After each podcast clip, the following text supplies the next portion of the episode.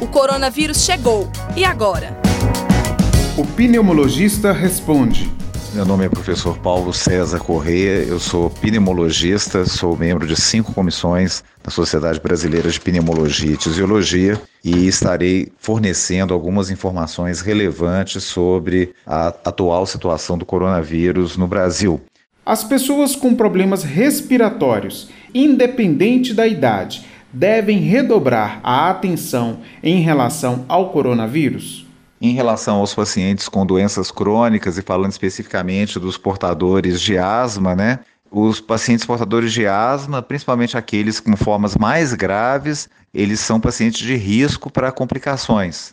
E esses pacientes devem ter o convívio social de pessoas que podem estar infectadas ou sintomáticos, né?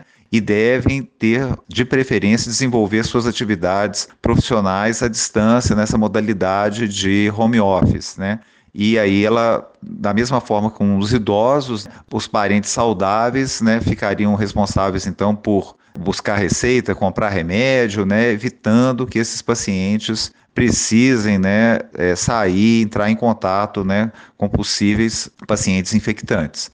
Os pacientes de asma devem ser vacinados contra a influenza e contra o pneumococo, lembrando né, que a, a vacinação contra a influenza já começou esse ano né, no, no, Brasil e os pacientes, por enquanto, a prioridade é vacinar os pacientes idosos e os profissionais de saúde. E a população a ser vacinada a seguir é a população portadora de doenças crônicas, né, diabetes, asma, DPOC, etc. Compartilhe esta ideia com seus amigos e familiares.